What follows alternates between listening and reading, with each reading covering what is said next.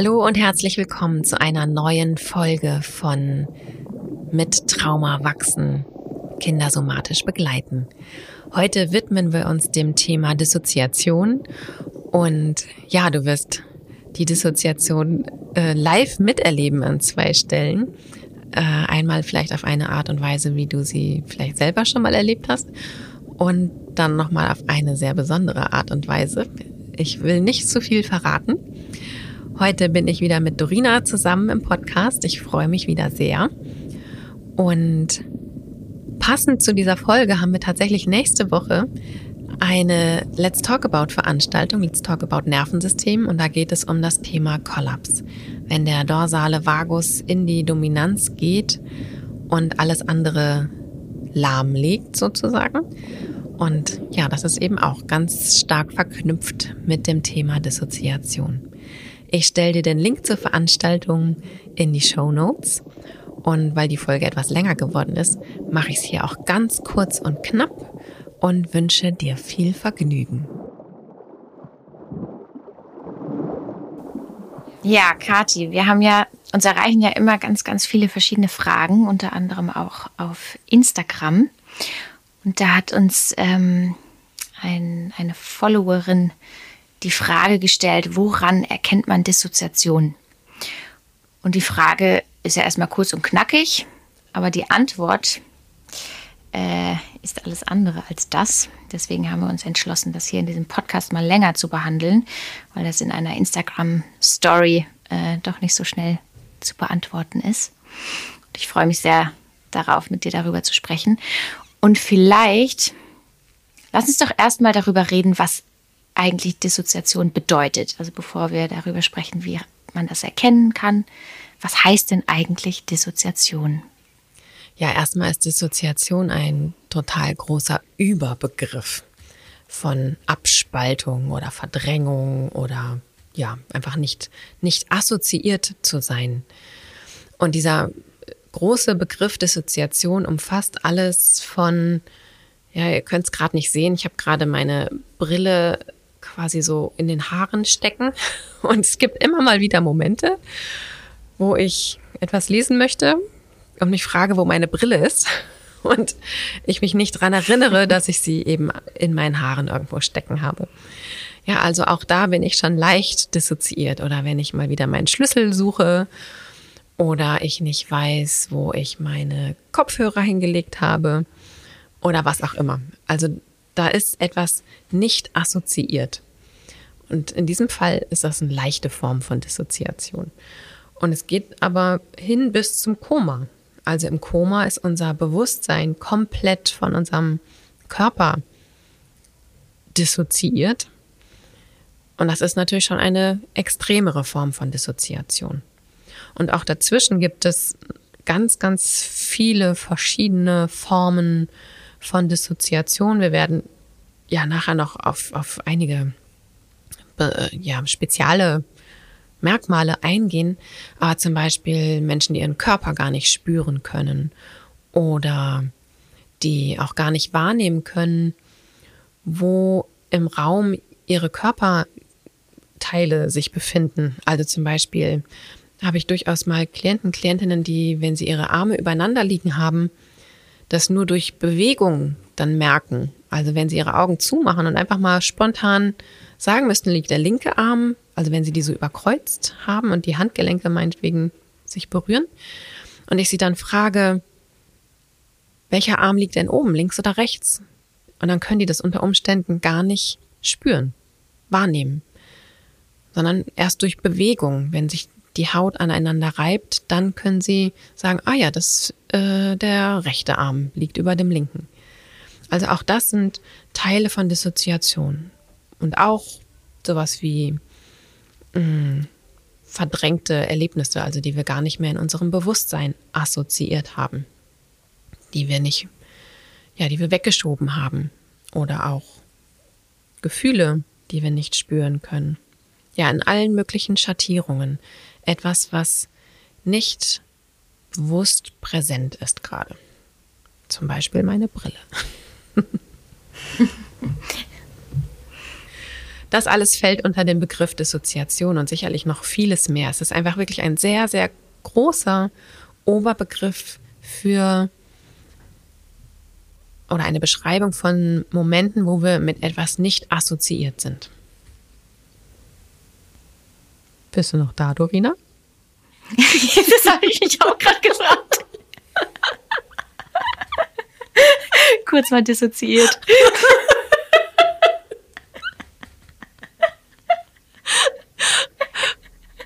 Also Jakob kann solche Stellen rausschneiden. Warte mal, ich merke mir mal eben die. Also, wo ist denn meine Brille, verdammt?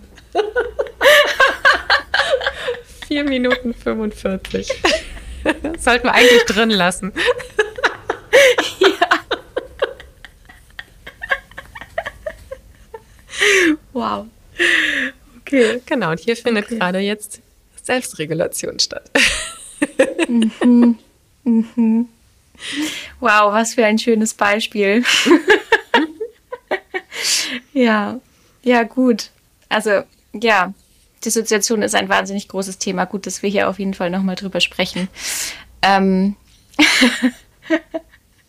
Und da ist ja, also für mich ist ja da auch total spannend oder für dich ja wahrscheinlich auch, wenn wir über das Nervensystem sprechen.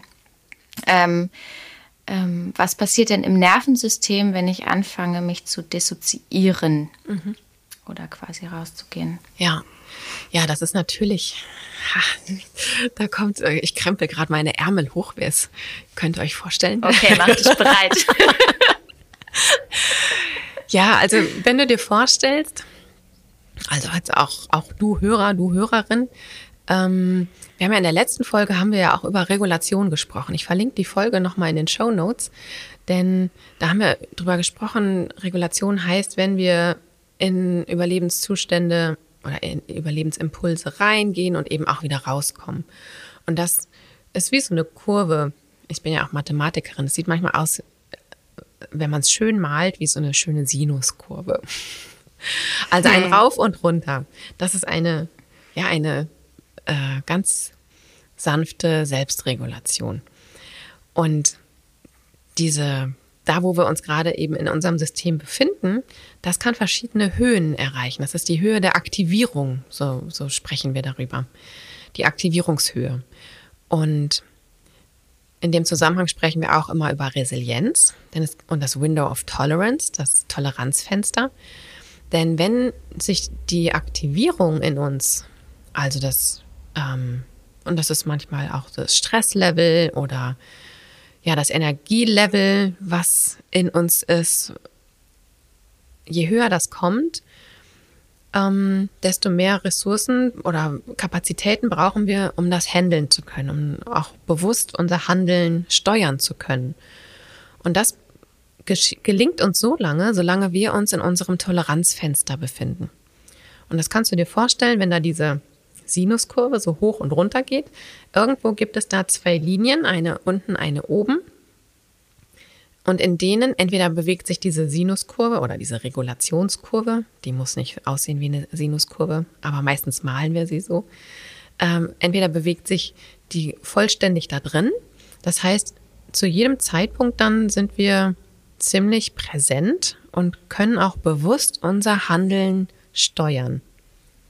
Also ich kann bewusst, äh, zum Beispiel auch wenn ich wütend werde, kann ich meine Faust kontrollieren. Ich kann entscheiden, schlage ich zu oder schlage ich nicht zu. In den meisten Fällen schlage ich nicht zu. Und, ähm, und wenn wir aber noch wütender werden, uns jemand vielleicht auch total provoziert oder ich so angegriffen werde, meine Grenzen so überschritten werde, dass ich quasi an meine Grenze komme. Und das sind ja auch schon so Redewendungen, die wir haben. Und, da, und eigentlich meinen wir damit, ich komme an die Grenze meines Toleranzfensters. Denn an dieser Grenze passiert nämlich etwas, da übernimmt oder da hört unser Ich kann mein Verhalten bewusst steuern, hört da auf. Da kommt erst noch ein mhm. Bereich von ich muss, ich muss äh, reagieren, also ich muss mich verteidigen. Erst kann ich mich verteidigen und ne, ich kann das noch verbal machen, dann muss ich mich irgendwann vielleicht verteidigen oder bestimmte Dinge tun. Und wenn ich da noch drüber gehe, außerhalb meines Toleranzfensters, das ist wie, als würde so eine Sicherung rausfliegen und mein gesamtes System sagen, okay, diese Energie kann ich nicht mehr halten. Meine, wenn wir manchmal sprechen, spreche ich auch von so einer Schale, wenn ich von Resilienz spreche und wenn die so ganz voll ist mit Wasser, das ist der Moment, wo sie anfängt überzuschwappen. Ja, das kann ich einfach nicht mehr handeln. Und da wird dann einfach ein Teil abgespalten. Und sei es, dass ich entweder Körperempfindungen nicht mehr spüre oder Emotionen nicht mehr spüre, äh, ich Gedanken nicht mehr wahrnehme, ich Dinge einfach nicht mehr unter Kontrolle habe und mein Verhalten viel mehr durch das Stammhirn gesteuert wird. Da habe ich also nicht mehr unbedingt die Kontrolle über mein Verhalten, nicht mehr die bewusste Kontrolle über mein Verhalten. Und das kann einmal quasi sein, wenn mein Energielevel so hoch geht und dann, wenn ich das sage, dann meine ich, wenn der Sympathikus so dolle aktiv ist, dass er, dass die Energie, die damit verbunden ist, nicht mehr händelbar ist. Und das Gleiche gilt aber auch nach unten. Also diese Kurve, die einmal ja nach oben, zack, aus diesem Toleranzfenster rausfliegen kann. Die kann aber auch unten rausfliegen aus dem Toleranzfenster. Und zwar, da sprechen wir vom dorsalen Vagus. Der ist für die Immobilisierung zuständig. Also im Gegensatz zum Sympathikus, der für die Mobilisierung zuständig ist. Und der, der dorsale Vagus, wenn der zu sehr in die Immobilisierung geht, und das können wir uns vielleicht vorstellen, so die Qualität von Depression, Erstarrung, Kollaps, das findet da unterhalb des Toleranzfensters statt. Und das ist ein ganz spannender Zustand, also der ist nicht unbedingt angenehm, aber tatsächlich immer auch ein Schutz. Der ist eine Schutzreaktion, weil der Körper ansonsten mit der Fülle an Energie nicht mehr klarkommen würde. Und ja, das ist ganz spannend, weil es jetzt total, ähm, das ist genau nächste Woche da in unserer Let's Talk About Veranstaltung, gucken wir uns ja noch, noch genauer diesen Zustand von Kollaps an.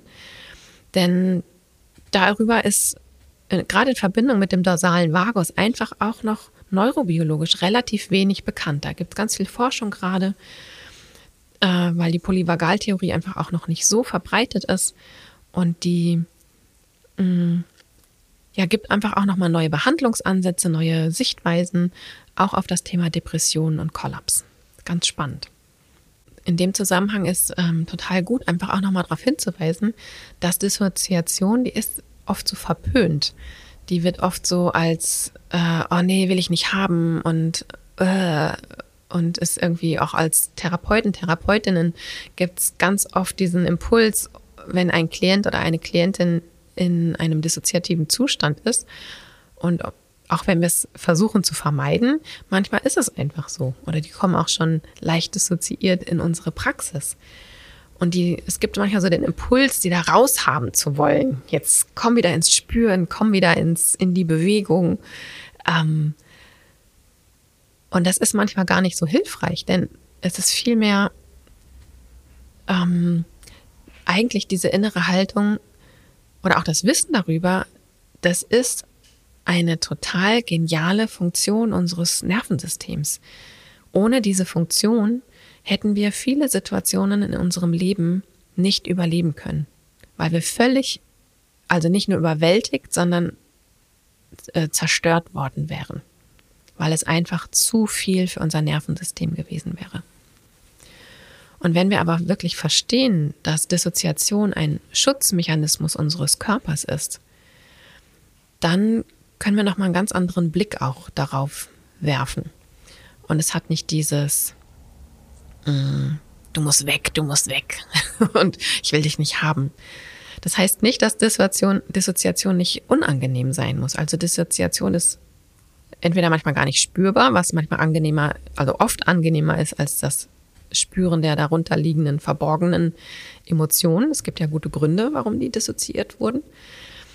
Und ähm, es ist aber auch nicht immer angenehm, in so einem dissoziativen Zustand zu sein. Vor allem, wenn man es dann irgendwann vielleicht wieder kennt, assoziiert zu sein und Dinge, ja, sich lebendig zu fühlen und das Leben zu spüren, das ähm, und wenn man dann wieder in die Dissoziation geht, das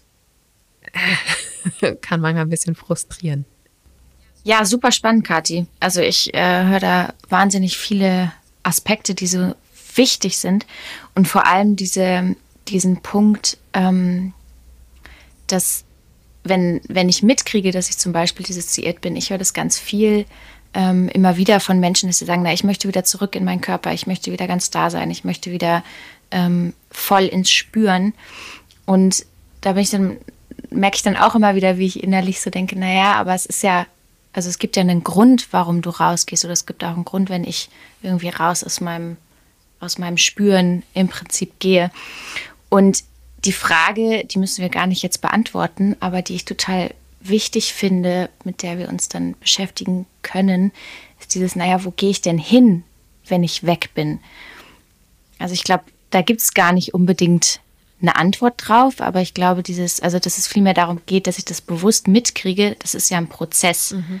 Es ist ja nicht so, dass ich äh, zack, boom und von jetzt auf gleich bin ich irgendwie dissoziiert. Das mag so aussehen, wenn es schnell ist, aber das ist ja ein Prozess, da steckt ja ganz viel drin. Mhm.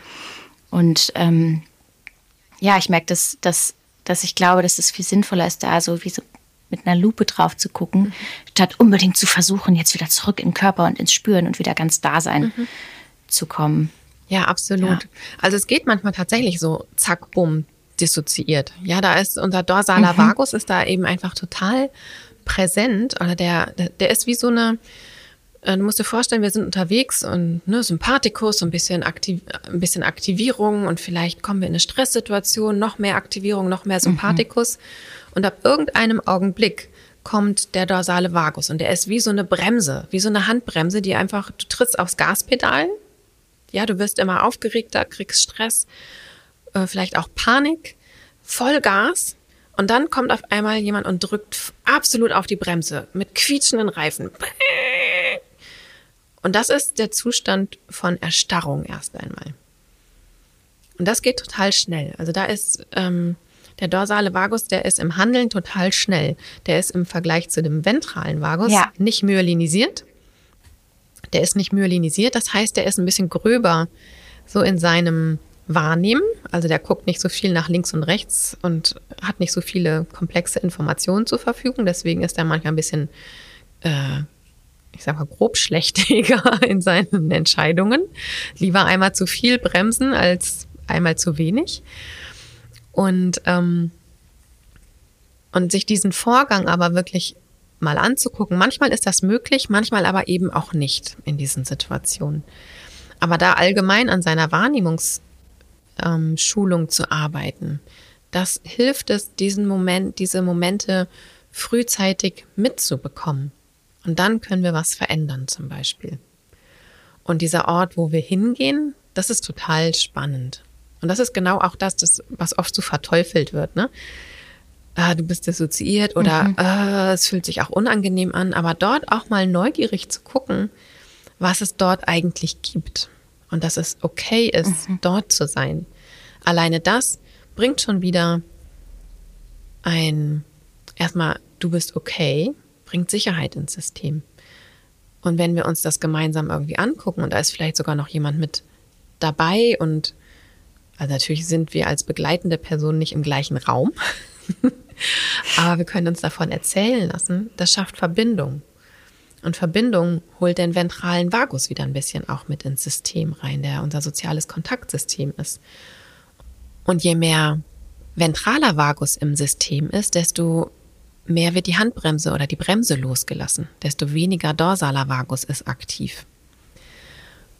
Und alleine dadurch können wir diese Dissoziation einladen, sich zu verändern. Wir können nicht sagen, so, jetzt sei mal weniger dissoziiert. Also wir arbeiten hier mit dem autonomen Nervensystem. Das lässt sich nicht einfach so fassen und so, jetzt komm mal wieder hierher. Sondern wir sind dann, wir, wir können höchstens über das Gestalten von der Umgebung Bedingungen herstellen, sodass alles so vorbereitet ist, dass die Handbremse oder die Bremse eben wieder losgelassen werden kann, weil die Situation es nicht mehr erforderlich macht. Und das ist dann total spannend. Also, ne, was das dann einfach macht mit einer Person, wenn dieser Ort, wo die Person hingeht, erstens nicht verteufelt wird, zweitens neugierig mit erkundet wird. Ja, gerade diese Neugierde, die bringt ganz viel Sicherheit ins System und damit geht der Alarm runter, damit die empfundene Gefahr und damit die Notwendigkeit zu bremsen. Und, ähm, und dann kann es natürlich passieren, und das ist mit der, mit der, ja, ich sage auch mal heikelste Punkt, zum Beispiel in der Praxis, wenn jemand aus der Dissoziation rauskommt. Und ich habe in meiner Praxis durchaus mit sehr vielen Menschen auch zu tun, die viele Jahre, viele Jahrzehnte in einer körperlichen Dissoziation waren. Das heißt, die, ihr, die kein Körperempfinden hatten oder wenig Körperempfinden hatten und die dann oder die wenig Emotionen empfunden haben und empfinden und die dann wieder ins Spüren kommen. Und das heißt ja nicht nur, dass sie auch dann wieder Freude und Spaß und Lust und Neugierde empfinden, sondern eben auch Schmerz und Trauer. Das heißt, wenn sie aus diesem Nicht-Spüren wieder in die Assoziation kommen, also wieder ins Spüren auch kommen, wenn die Gefühle und Körperempfindungen wieder assoziiert sind, dann ist das unter Umständen erstmal ein total schmerzhafter und auch ähm, ja durchaus unangenehmer Prozess, der auch wieder Angst auslösen kann und wo das System dann auch vielleicht nur einen ganz kurzen Augenblick wieder spüren kann und dann zack wieder Bremse, wieder in der Dissoziation. Und dann ist das über einen unterschiedlich langen Zeitraum erstmal wieder ein rein raus, rein raus, rein raus, rein raus von der Dissoziation wieder in die Assoziation, wieder raus in die Dissoziation und wieder zurück. Und dann kann man aber, wenn es gut begleitet wird, eine Tendenz sehen. Also, dass die Aktivierungskurve zwar jetzt nicht so schön glatt wie bei einem Sinus nach unten läuft, sondern da immer, immer so zack, zack, zack, so Zacken hat, aber tendenziell geht es bergab. Ich sage immer, es ist, geht bergab und das ist ein gutes Zeichen. genau. Also das ist so ein ganz heikler Punkt in der Therapie zum Beispiel. Und da achte ich auch drauf, dass Klienten, Klientinnen, die in so einer Phase sind, wirklich regelmäßig zu mir kommen, manchmal sogar zweimal die Woche. Und wenn ich das im nicht therapeutischen Kontext erlebe, zum Beispiel bei Schülern, Schülerinnen in der Schule oder in der Kita, dann äh, ist das auch mit der Zeitpunkt, wo Eltern, wo ich Eltern rate, sich ähm, professionelle Unterstützung regelmäßig für die Kinder zu suchen, wo es nicht mehr reicht, psychoedukativ zu arbeiten und Wissen zu haben über das Nervensystem, sondern da ist es einfach wichtig, dass mit dem Kind auch gearbeitet wird. Kannst du mich hören, Dorina? So, und dann hier an dieser Stelle ist jetzt gerade was passiert, was total typisch manchmal ist, wenn wir uns mit dem Thema Dissoziation beschäftigen. Dann streikt nämlich manchmal auch die Technik und geht auch mit in Resonanz irgendwie. Ist das zumindest ganz oft meine Erfahrung. Die Technik streikt, also Dorina konnte mich wir, wir sitzen an verschiedenen Orten und nehmen diesen Podcast zusammen auf und sie konnte mich nicht mehr hören. Die Technik war dissoziiert.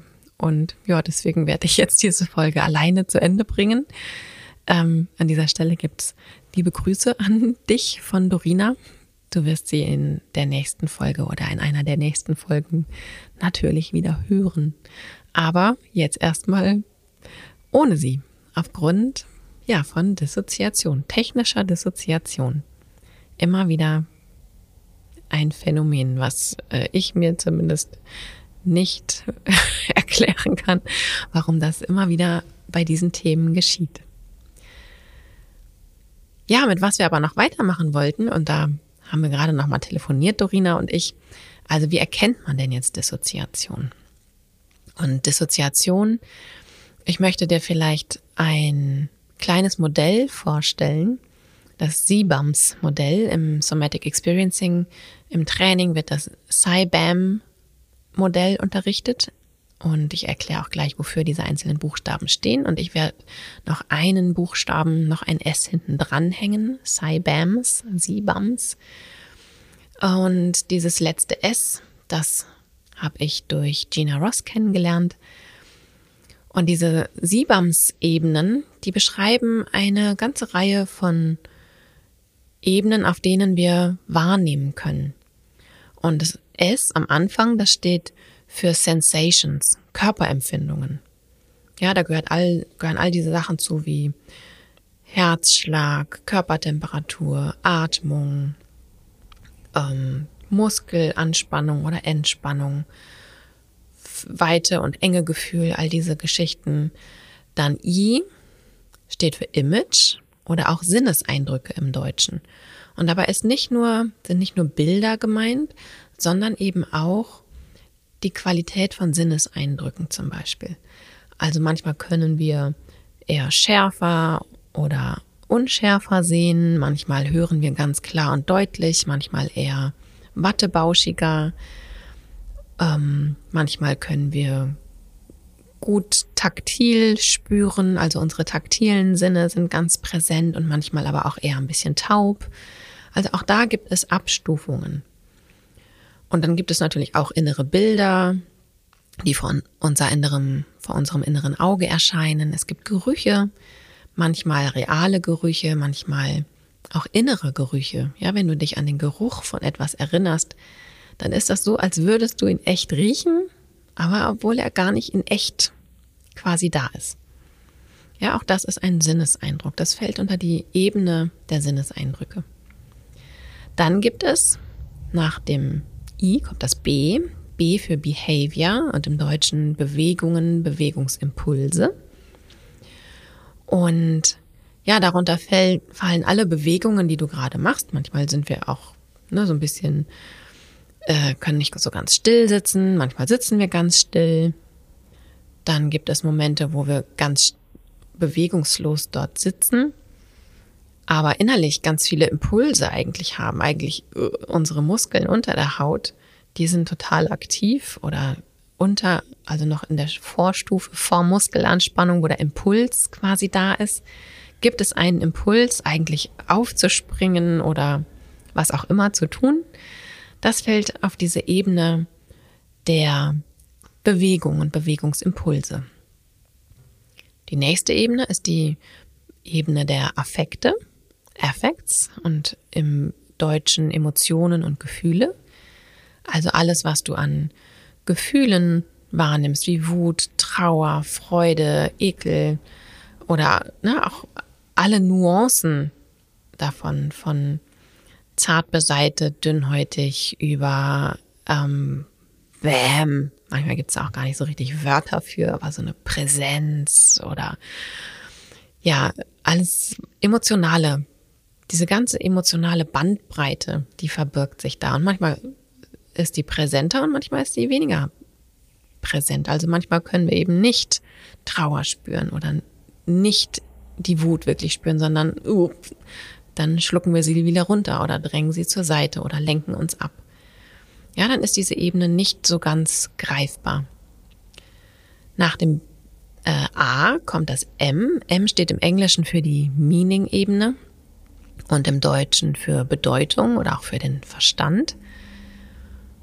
Und ja, also diese Ebene, die kognitiv Sachen checken möchte, ja, die wissen möchte, warum ist es so, ich will das verstehen, warum, bla bla bla, warum das so ist, warum du dich so verhältst.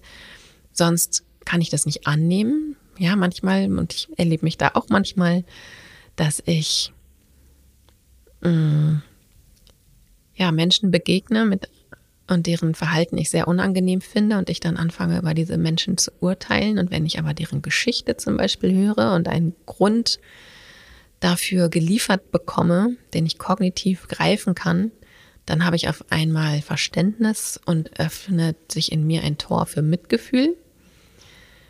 Ja, diese Ebene des Verstandes öffnet dann manchmal auch was.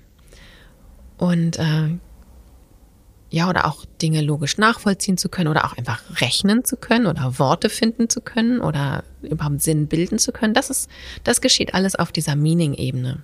Es macht irgendwie einen Sinn und ich kann es verstehen und ich kann es mir logisch herleiten. Das ist, das ist das CyBAM-Modell, wie es im Somatic Experiencing Training auch unterrichtet wird. Und Gina Ross, das ist eine SE-Trainerin Trainerin aus Israel, über die ich auch ganz viele Teile, ähm, die Emotion Aid entwickelt hat, über ja mit denen die SOS-Übungen auch äh, verwandt sind, sozusagen. Und die hat an diese Ebenen noch die spirituelle Ebene, das letzte S, mit hinzugefügt. Und für mich ist das ein ganz wichtiger, eine ganz wichtige Ebene, die Ebene der Verbundenheit. Sowohl die Verbundenheit zu mir, als auch die zu meiner Umgebung, zu meinen Mitmenschen oder die Zugehörigkeit zu einer Gruppe zum Beispiel oder auch die Verbundenheit mit etwas Größerem, etwas Höherem. Ja, manche glauben an Gott, Allah, Buddha, äh, wen auch immer, an das Universum, an die Natur, göttliche Ordnung, natürliche Ordnung, ähm, an das Spaghetti-Monster oder was auch immer, dieser Glaube an etwas Höheres. Und auch hier kann es sein, dass das manchmal in so einem Mittelding ist. Und das gilt für alle Bereiche. Also es gibt in allen, für alle Ebenen gibt es so einen Bereich, der war, und auch da gibt es kein richtig und falsch, sondern das ist eher so ein individueller Mittelbereich, wo es angenehm ist, wo es so, ja, ganz angenehm ist, sich drin zu bewegen. Und dann gibt es aber auch immer wieder mal Momente, wo einzelne dieser Blütenblätter, und du kannst es dir wirklich als Blüte vorstellen, äh, weniger erreichbar sind. Die sind dann irgendwie für den Moment oder auch für länger oder nur für einzelne Emotionen oder einzelne Erinnerungen, ähm, sind die da kleiner oder nicht erreichbar. Dann sind die so ein bisschen unterkoppelt. Ja, dann sind die so ein bisschen dissoziiert. Und das andere Extrem ist, wenn etwas übermäßig, also wenn auch so Emotionen uns überwältigen und diese Kontrolle über uns haben. Oder wenn wir so viel Bewegung haben, ja, dass wir es auch gar nicht kontrollieren können und dass es irgendwie eher so außer Rand und Band ist. Oder wenn wir Gedankenkreisen haben, unsere Gedanken kreisen, kreisen und wir denken immer wieder das Gleiche oder wir denken von einem Höcksken zum anderen Stöcksken und so weiter. Also dann ist dieses Blütenblatt vielleicht viel größer als andere.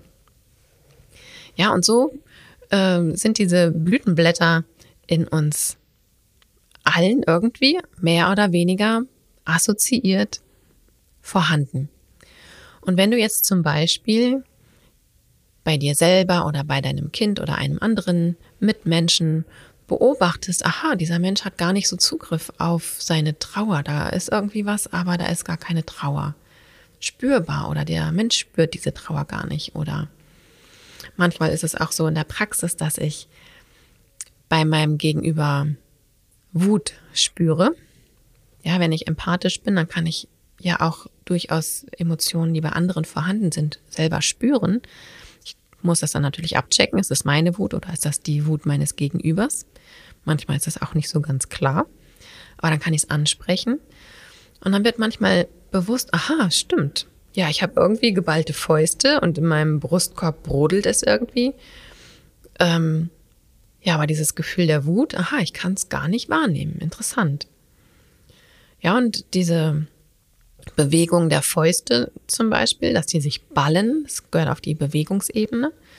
Und dass ein enge Gefühl oder ein Brodeln im Brustkorb zum Beispiel ist, das ist die Körperempfindungsebene. Dann sind diese beiden Blütenblätter in dem Augenblick präsent. Aber die dazugehörige Emotion, die ist in dem Moment dissoziiert.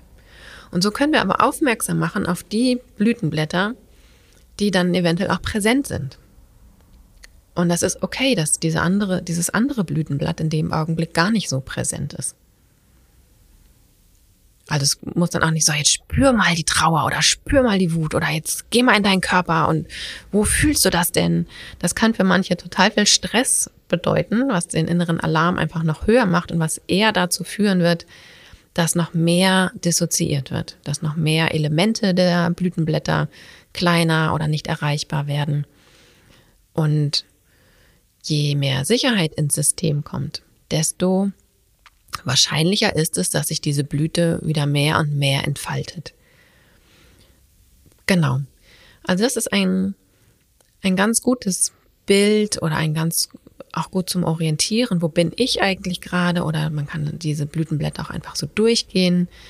Wir haben auch ganz bald, wir sind schon in Arbeit, vielleicht ist es auch sogar schon im Druck, mal gucken, äh, äh, Postkarten und Poster mit diesem Sibamsblüten, weil es wirklich, also ich werde mir das auch in die Praxis hängen. Das sind ganz oft Sachen, die ich für meine Praxis äh, mir selber herstelle, weil ich sie einfach in der Anwendung äh, so hilfreich finde, wenn ich Klienten, Klientinnen einfach mal gucken lassen kann. Aha, auf welchen Blütenblättern bist du denn gerade wie unterwegs? Mit was bist du denn gerade da? Und welches ist gerade größer und welches ist vielleicht gerade kleiner? Und das hilft uns sowohl bei der eigenen Wahrnehmung als auch bei der Wahrnehmung anderer. Und es gibt Dissoziation, ne, ich habe es ja am Anfang schon gesagt, ist wirklich so ein ganz großes Thema. Aber für den Alltagsgebrauch ist dieses Blütenblättermodell, das Cybams Modell, wirklich sehr, sehr hilfreich, um da so ein bisschen Orientierung zu bekommen. Und wir sind selten überall ganz dissoziiert. Also das ist wirklich ähm, Koma. Da ist, also ist schon, ist eine der Extremformen. Irgendwas ist es immer da und es ist immer gut, diese Dinge zu bemerken. Also gerade auch wenn wir Kinder begleiten, ja, auch im Hinblick auf die Frage, wie kann ich eigentlich mein Kind oder ein Kind begleiten, wenn ich merke, aha, es ist in einer Dissoziation oder es gibt dissoziative Elemente, die gerade sichtbar sind. Und ja, da ist es hilfreich, auch den Blick darauf zu wenden, was ist denn überhaupt assoziiert? Was ist da? Aha, da ist Bewegung. Mhm, bemerk doch einfach mal, wie du dich gerade bewegst. Oder da ist ein Gedanke. Oh, da ist ein Gedanke. Na, dann erzähl mir den doch mal. Was denkt denn der Gedanke gerade? Und vielleicht gibt es zu dem Gedanken ein, vielleicht hast du Lust, den Gedanken mal aufzumalen. Und zack, gibt es ein inneres Bild, was ins Außen kommt. Manchmal gibt es kein inneres Bild. Ja, dann, nee, kann ich nicht malen, weiß ich nicht okay, vielleicht, ja, oder manchmal ist es, wenn ein Gefühl nicht greifbar ist und ganz oft ist es auch Wut, die, die dissoziiert ist, die nicht spürbar ist. Und manchmal funktioniert das dann aber ganz gut über Tiergeräusche. Wenn, wenn du ein Löwe wärst, was würde der gerade für ein Geräusch machen? Und das ist manchmal einfacher. Ja, da ist sowohl eine Bewegung mit dem Kiefer, die Stimmbänder, und da bringen wir etwas von drinnen von innen nach außen in den Ausdruck. Und das bringt schon wieder etwas in Bewegung, was vorher ins Stocken geraten war. Ja, denn immer wenn wir einen, sagen wir mal, wir gucken uns Wut an, wir können auf allen Blütenblätterebenen Wut wahrnehmen. Wir können Wut als Körperempfindung wahrnehmen, ja, manchmal Feuer in der Brust oder im Bauch oder ähm, Spannung in den Muskeln als Image, oh, da kommt mir wirklich, ja, gerade schon Feuer in der Brust, wirklich so ein Feuerball vielleicht. Als Bewegung, es ballen sich die Fäuste, vielleicht zuckt ein Arm, eine Faust. Und die Emotion dazu, die Wut wirklich wahrnehmen zu können. Dann die Meaning-Ebene, du blödes Punkt, Punkt, Punkt, Pieps, Pieps, Pieps ähm, ja, wenn da Wörter kommen und ja, ich bin so wütend, weil die Person mir das und das weggenommen hat oder mich angefangen hat zu schubsen oder was auch immer. Und das Verbundenheitsgefühl, wenn wir verbunden sind und Wut spüren können, das ist eigentlich, ich mag es kaum sagen, aber es ist eigentlich ein ganz schönes Gefühl. Wenn wir in Verbundenheit sind und diese Wut in Kontakt bringen können, da ist gesunde Aggression, ist es der Bereich. Ja, und in all diesen Blütenblättern, wenn wir das in seiner Ganzheit wahrnehmen können, dann ist wow, das ist so ein ganzheitliches Wahrnehmen von Wut. Und aber auch da gibt's ganz viele verschiedene Nuancen. Und manchmal sind da eben einzelne Blütenblätter kleiner und manche sind vielleicht auch ein bisschen omnipräsenter. Und wir brauchen nicht die Omnipräsenten noch zu stärken. Und wir brauchen aber auch nicht an den Dissoziierten zu zerren, sondern es geht erstmal einfach um ein Wahrnehmen. Und ja, so wie das jetzt gerade ist, ist es völlig in Ordnung. Und das, dieses sich bewusst machen, wo man gerade ist, das verändert ganz oft schon etwas.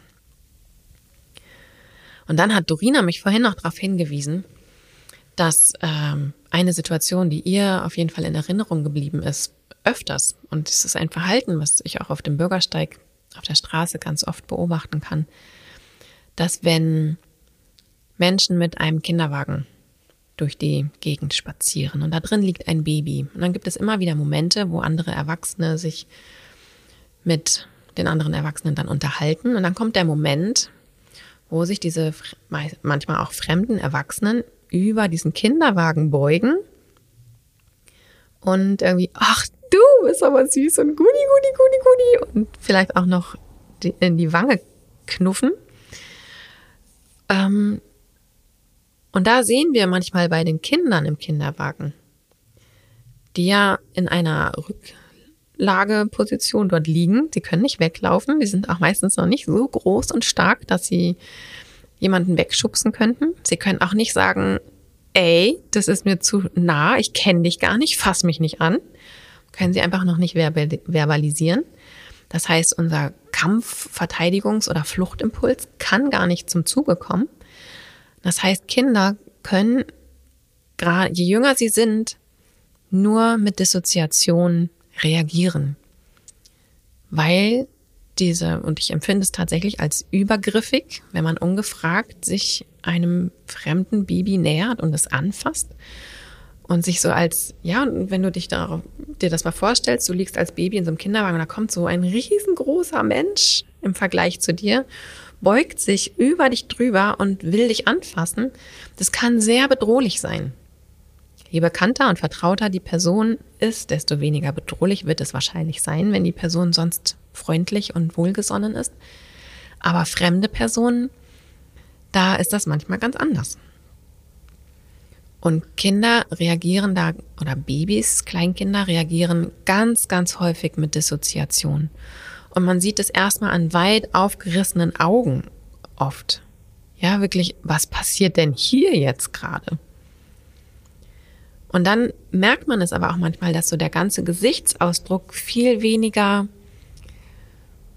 kleine Bewegungen hat, viel starrer wird. Ja, das ist, liegt dann daran, dass der ventrale Vagus weniger aktiv ist und der dorsale Vagus mehr ins Spiel kommt und diese Erstarrung, der Kollaps dann irgendwann auch mehr da ist wenn der dorsale Vagus dominiert, dann die schreien dann vielleicht gar nicht, sondern sind vielleicht einfach in einer Erstarrung oder in einem Kollaps, eben in einer Dissoziation. Weil sie vielleicht so große Angst hatten, dass sie sich gerne verteidigt hätten oder weggelaufen wären, wenn sie es gekonnt hätten, aber nicht konnten. Und dann ist die einzige Chance, die sie haben, ihr Überleben zu sichern, in die Dissoziation zu gehen. Und das ist so ein bisschen ein Beispiel dafür, wie wir manchmal unbewusst und ungewollt, also ich nehme nicht an, dass Menschen das machen, um Kinder in eine Dissoziation zu bringen. Aber wenn wir uns nicht darüber bewusst sind, wie groß wir für Kinder manchmal sind und was es mit auf dem Rücken liegenden kleinen Wesen macht, wenn wir uns von oben über sie rüberbeugen, ja, und solche Situationen passieren ganz oft. Und dann gibt es ja auch noch die, die Situationen, wo es offensichtlich gewaltvolles Verhalten ist, ob jetzt gewollt oder nicht gewollt, völlig egal. Gewaltvolles Verhalten ist gewaltvolles Verhalten, wo Kinder eben gar keine andere Chance haben, um Körperempfindungen, Gefühle, auch Erinnerungen an die Situation abzuspalten, also diese Blütenblätter in diesen Bereichen ganz klein zu machen, um nicht daran zu sterben. Das sind wirklich extreme Überlebensmechanismen, die, und ich meine, ich finde sie genial für den Moment und diejenigen, die, die auslösen, manchmal eben auch unbewusst aus Neugierde und eben sich nicht bewusst machen, wie übergriffig manche, manche Handlungen einfach sind. Es dauert einfach wahnsinnig lange Zeit, das wieder aufzuarbeiten, unter Umständen später um aus dieser Dissoziation rauszukommen, um die Kampf- und Verteidigungsreaktionen, die dort eigentlich gewesen wären, die aber nicht zum Zuge gekommen sind, nicht zum Zuge kommen konnten, um die wieder zu integrieren, damit die eben auch wieder vorhanden sind. An der Stelle merke ich, oh, da schreibe ich mir ein anderes Podcast-Thema auf. ähm, wenn nämlich Wut und Verteidigung und Flucht nicht gelebt werden konnten und dann später nicht zur Verfügung stehen, dass das dann eben die Gefahr für Unfälle eben erhöht. Das schreibe ich mir aber auf als ein kommendes Podcast-Thema, nicht mehr für heute. Jetzt habe ich heute und haben wir heute hier schon wieder ganz schön lange geredet zum Thema Dissoziation. Woran erkennt man Dissoziation? Und ich könnte wahrscheinlich noch drei Stunden, drei Tage, drei Wochen mehr darüber erzählen. So spannend ist das. Wenn du mehr darüber wissen möchtest, ja, komm gerne nächste Woche zu Let's Talk About Nervensystem. Und die vorerst letzte Veranstaltung in dieser Reihe Let's Talk About Nervensystem. Danach in 14 Tagen geht es weiter mit einem neuen Thema sozusagen. Du wirst darüber informiert werden. Du kannst dich aber sonst auch auf der Internetseite schon erkundigen. Ja, dann hoffe ich, dass du ein bisschen mehr einen Einblick in das Thema Dissoziation bekommen hast, Dissoziation erkennen kannst und ja, wahrscheinlich nicht genügend ähm, Wissen darüber bekommen hast, was du tun kannst, um ein Kind aus der Dissoziation rauszubegleiten. Ähm, eine Sache mag ich da vielleicht noch kurz sagen. Also für manche ist Berührung da total toll. Ja, ich, ganz viel Nierenarbeit zum Beispiel ist ganz hilfreich, wenn jemand Berührung mag. Aber es gibt auch immer wieder Menschen und gerade dissoziierte Menschen, klein wie groß, die in solchen Situationen überhaupt gar keine Berührung mögen. Und ja, auch dazu werde ich dieses Jahr noch etwas ganz Besonderes machen, einen Touch-Workshop, Berührung, Berührungsarbeit für Eltern, wie sie ihre Kinder eben durch bewusste Berührungen in der Selbstregulation begleiten können. Dazu habe ich aber noch gar nicht so viele Informationen, aber ich wollte es einfach schon mal teilen, weil ich mich so drauf freue. Den bereite ich nämlich gerade vor dem Workshop und ähm, ja, das wird wirklich sehr besonders werden. Okay, aber genug für heute. Ich hoffe, wie gesagt, dass du den einen oder anderen Impuls mitnehmen konntest. Und wir freuen uns wie immer natürlich über einen kleinen Kommentar von dir, entweder bei Spotify, bei Apple Podcast oder wo auch immer, vielleicht auch auf Instagram unter dem entsprechenden Post dazu. Wenn du selber eine Frage für den Podcast hast, schreib diese gerne an mittraumawachsen at helpercircle.de. Dann findest du sie vielleicht in ein paar Wochen hier im Podcast wieder. Dann sage ich mal bis zum nächsten Mal und danke dir fürs Zuhören. Tschüssi!